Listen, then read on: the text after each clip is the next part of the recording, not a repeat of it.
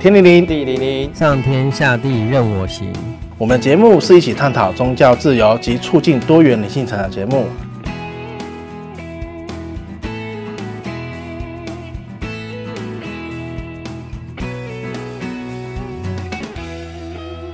大家好，我是徐峰。嗨，我是马特，我是吉米。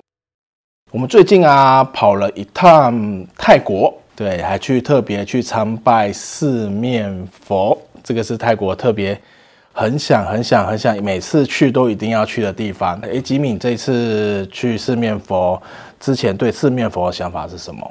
对于四面佛，我也是非常的感兴趣，也非常想要去许愿。因为本来就有接触佛牌，所以对一些泰国的佛教文化都有一些些的了解。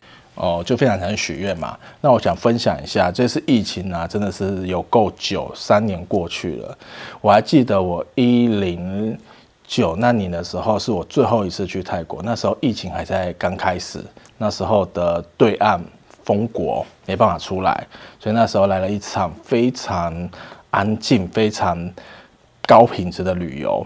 那时候印象很深，那也是我人生的一个转捩点，就是我去了曼谷的四面佛去许愿。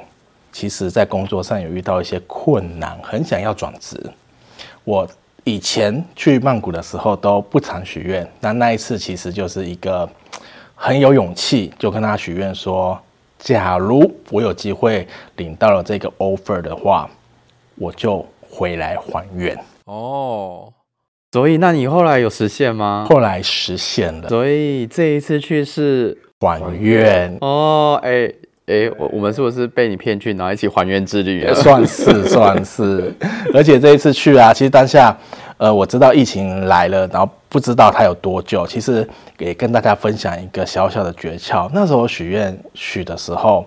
我就其实就有点觉得，哎，疫情不知道什么时候过，所以也给给大家一点小小的建议，就是你们在许愿的过程之中，你可以跟四面佛许说，假如我的愿望达成了之后，我有能力且我时间允许之下，我可以回来到这个地方向您亲自的还愿。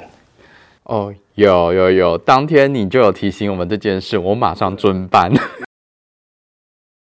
一定要这么说，不然，假如说，假如，嗯，最近什么猴痘疫情不是又开始跑起来了嘛？假如你因为年底因为猴痘你又出不了国的话，那这个可能就要再想想了。出不了国，你就是很麻烦的一件事情。所以就是啊，这一次就是算是我 offer 拿到了，然后也也很顺利达成了我一个很大心愿，就是可以做节目跟大家一起分享。然后再来就是我在身心灵这一块有所一些进步成长，所以等于是我三个愿望都达成了，吃了健达出鸡蛋。对啊，对啊，对啊，而且这次还愿的时候，呃。哎，我发现吉米你也跟我们去做还，先应该说先做还愿的这个动作嘛，对不对？对，因为我想说先许愿，许完愿之后可以先做还愿的动作。是，万一要是行程上有一些耽搁，或者是特殊原因没有办法回来，那至少我已经先还愿了，并没有违背我当初许愿的承诺。那就算是没有办法回泰国，我们也可以在台湾的四面佛先跟他告知说明原因，等我们有办法有能力再亲自回泰国去还愿。对啊，对啊，对啊。那这次我们去的是在曼谷的市中心，哎，那个叫什么站？Central World。Central World 的对面的四面佛，奇隆站。奇隆站四面对，然后那个四面佛其实算是全曼谷最最灵验的。然后这次去，我们发现，呃，其实泰国的观光已经。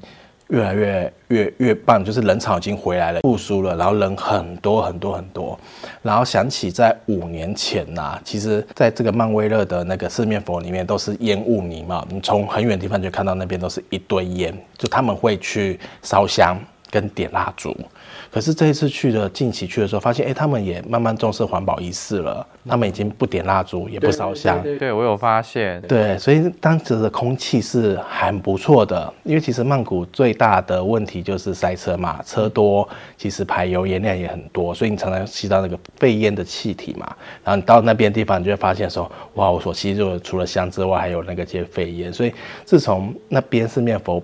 不烧香之后，你就觉得哇，空气变得清朗了，有没有那么夸张？对，差很多，差很多。每次去回来，那个脸都是一一片油垢。那这次去，呃，完全都没有，而且变得环境变干净了，然后周围的摊贩也变少了。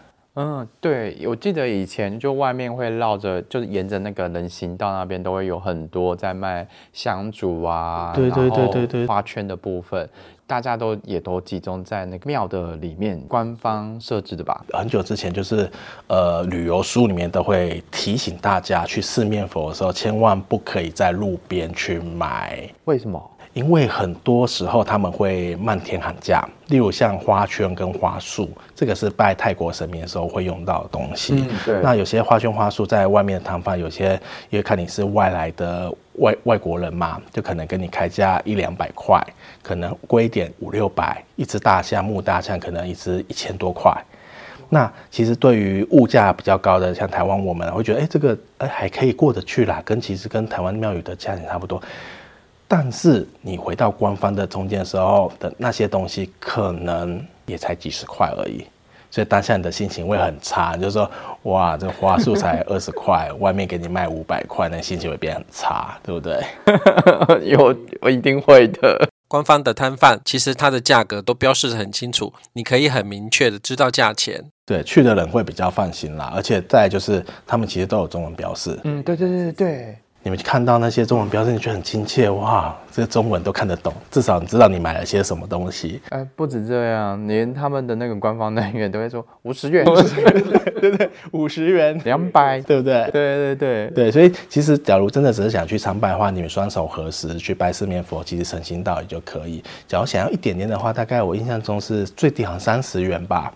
就是一束香加上一个蜡烛，加上一串小小的花圈，三十块就可以去拜四面佛了。嗯、那你要还愿的话，就是可以请一只大象啊，或像我们那一次跳六人舞。对，那跳舞的时候也很也算是蛮便宜的哦，因为我听说在台北啊，请一个人的话，大概费用一支舞大概是一千到两千不等。对，我们那天请吉米，还记得多少钱吧？六百块，六个人六百。对，虽然时间有点短，但是心意够了。那边就是专门官方的部分，给你去帮你跳舞，然后帮你安排。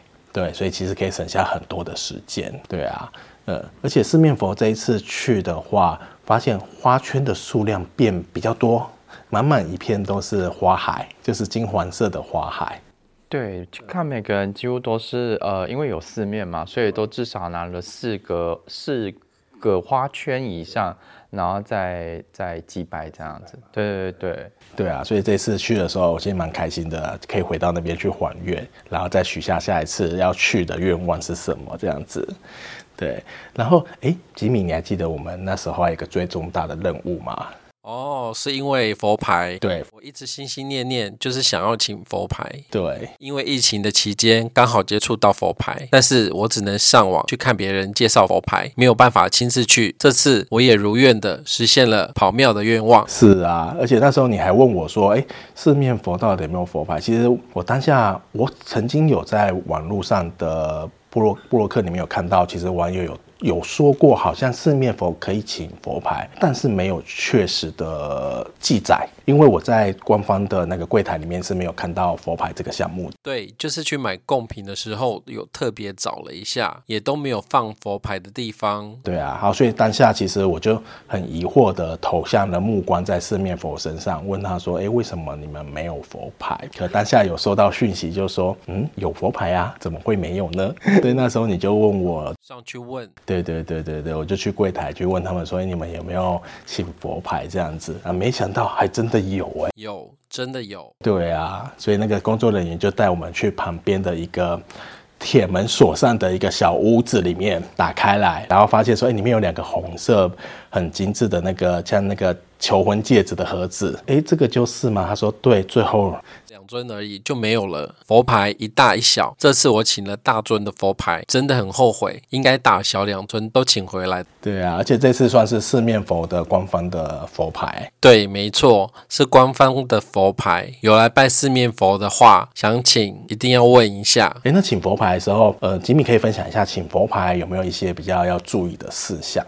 请佛牌最重要的是心诚则灵。佩戴任何一面佛牌都要多多行善，不管是正牌、阴牌，我们都自己要行得正、坐得端。要注意的就是正牌、阴牌不要同时佩戴，正牌挂胸前，阴牌挂腰下。不佩戴收藏的时候也要分开放。最重要的是，我们要去尊重这个圣物，这面佛牌，不要把它当成商品，不是有需要的时候，或是想到什么才去拜。等你达成了愿望，或是没有达到你想要的，或是许愿没有达成，就把它丢到一边，这是不太好的。对于佛牌，除了保平安、协助你度过难关，也是提醒你不忘行善，这样就会有好的效果。嗯，对啊，所以其实我嗯有认识一些泰国的师兄师姐啊，他们的解释方式是说，哎，佛牌啊，它其实是帮助你实现愿望或帮助你度过困难的时候所使用的。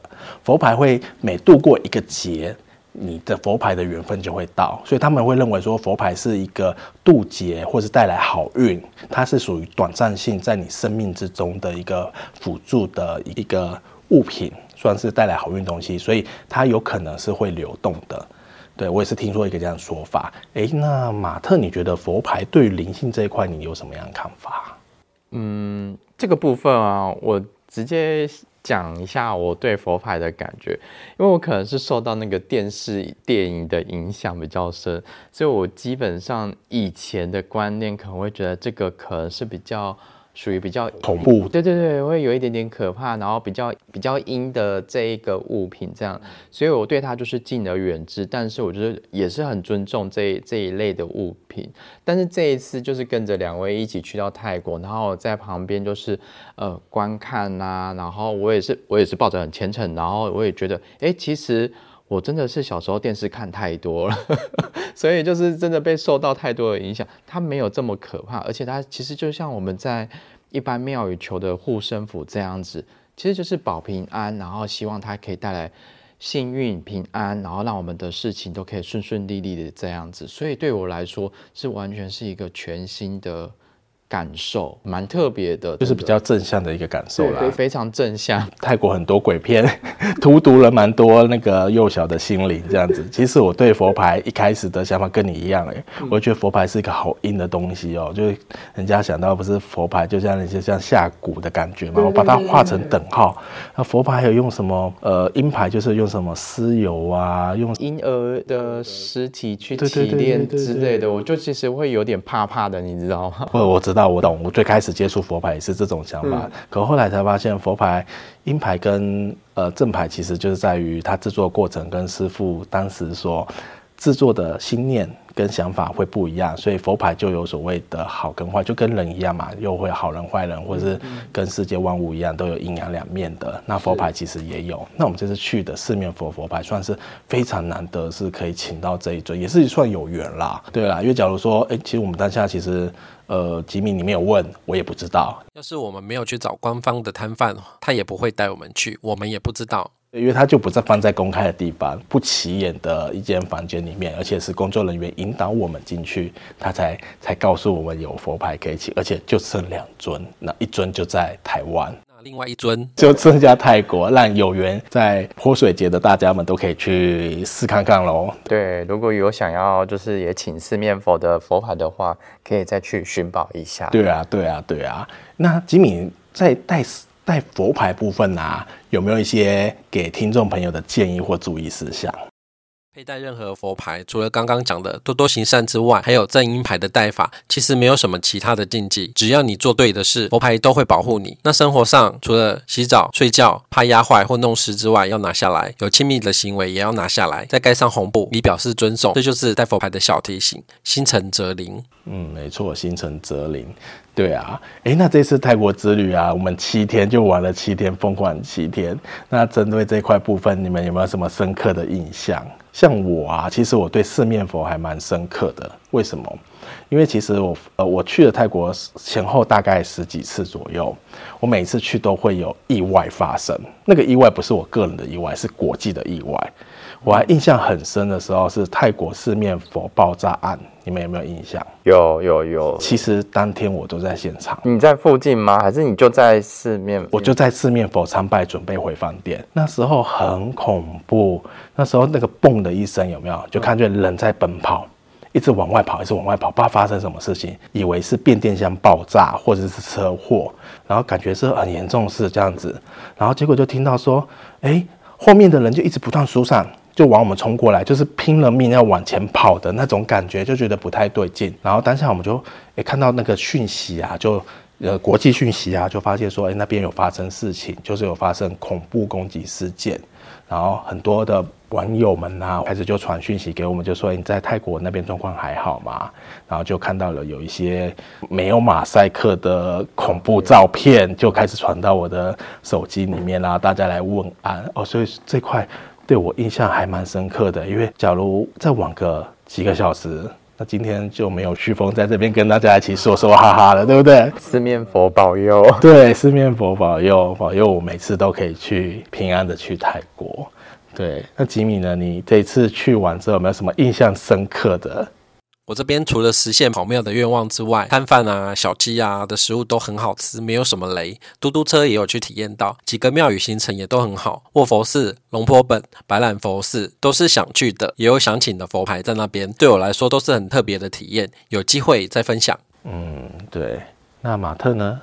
我我单纯就是针对这一次的旅游，就是跟我以前跟团去泰国的经验是完全不一样的。对，跟了跑庙的行程，对不对？对，虽然是跟着跑庙，但其实我也没有到说很抗拒这种的活动啊。然后就是这算是我第一次去泰国自助游，我个人觉得我下次还会再去。